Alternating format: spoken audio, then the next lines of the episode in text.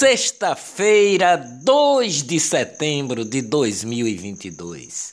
Petrobras reduz em 25 centavos o preço do litro da gasolina nas distribuidoras pela quarta vez. Corte de 7,07% no preço do litro do combustível começa a valer a partir de hoje. Economia brasileira cresce 1,2% no segundo trimestre de 2022, mostra o IBGE. É o quarto resultado positivo seguido do PIB, o Produto Interno Bruto Nacional, e isso se deve à produção de bens e serviços no valor de 2 trilhões 404 bilhões. O PIB consiste na soma de todos os bens e serviços finais produzidos pelo país, estado ou cidade em um determinado período. Todos os segmentos da indústria brasileira cresceram no segundo trimestre, diz o IBGE o consumo das famílias brasileiras aumentou 2,6% no segundo trimestre de 2022, na comparação com os três meses anteriores. O, o dado corresponde à maior alta desde os últimos três meses em 2020, que foi de mais 3,1% mostra o IBGE. Governo federal informou que desde ontem 112 mil contribuintes podem renegociar mais de um trilhão de reais em dívidas administradas pela Receita Federal. Os débitos poderão ser quitados com descontos e em até 145 parcelas a depender do caso. Caixa Econômica Federal começa a oferecer financiamento do Casa Verde e Amarela com até 35 anos. Olá, eu sou o jornalista Ivan Maurício e estas são as notícias mais importantes do dia. Tudo que você precisa saber para ficar bem informado em apenas 10 minutos. Rede 5G começa a funcionar no Recife na próxima segunda-feira. Fortaleza e Natal também deverão atinar, a, a ativar o sinal 5G, avisa a Anatel, Agência Nacional de Telecomunicações. Governo do Estado de Pernambuco realizou ontem uma nova operação de crédito no valor de 800 milhões, firmada com um consórcio formado pelos bancos Itaú, Santander e Banco ABC. Ministério Público de Pernambuco denunciou por homicídio triplamente qualificado ontem o homem que está preso pelo assassinato de Beatriz Angélica, de 7 anos. O crime aconteceu dentro de uma escola particular em Petrolina, no sertão de Pernambuco, em 2015.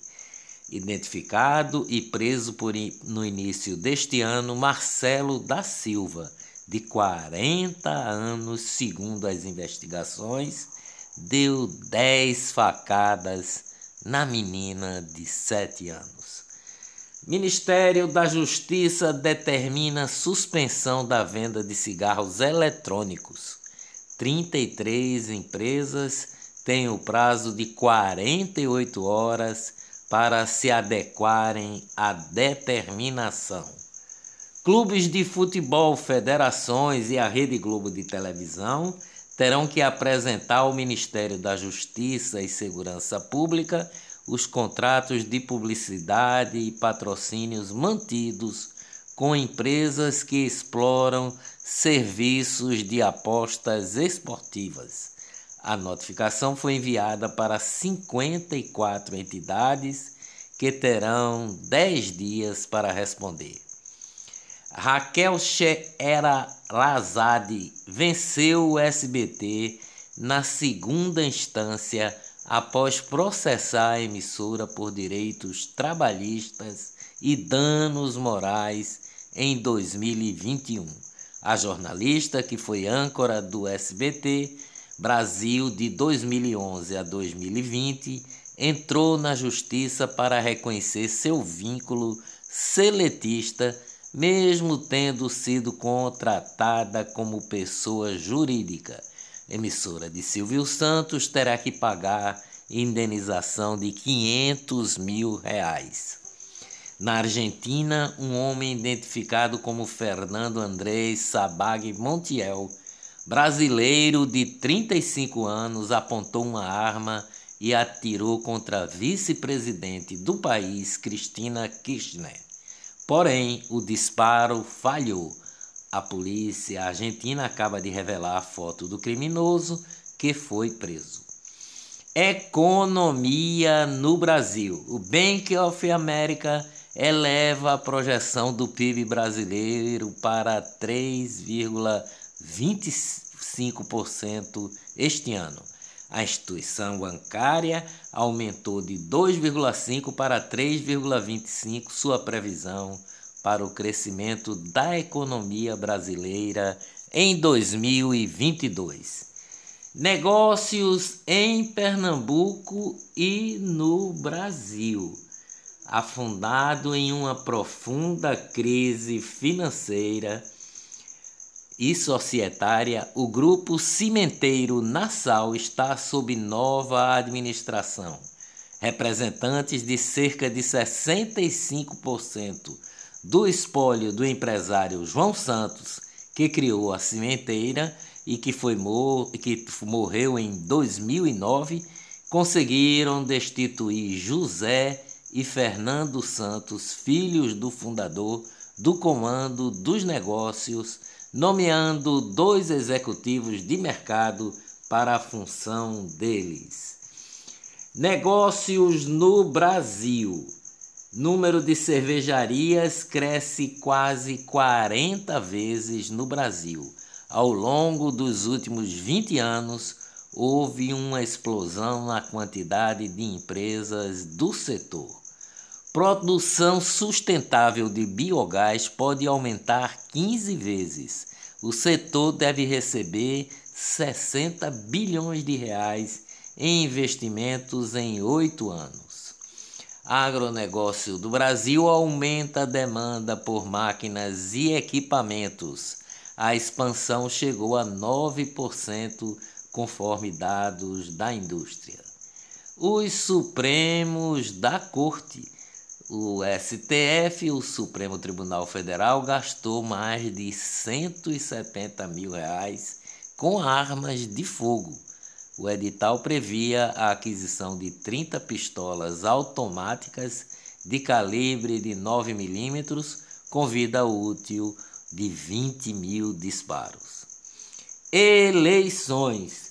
O TSE, o Tribunal Superior Eleitoral, nega o pedido de candidatura de Roberto Jefferson à presidência da República.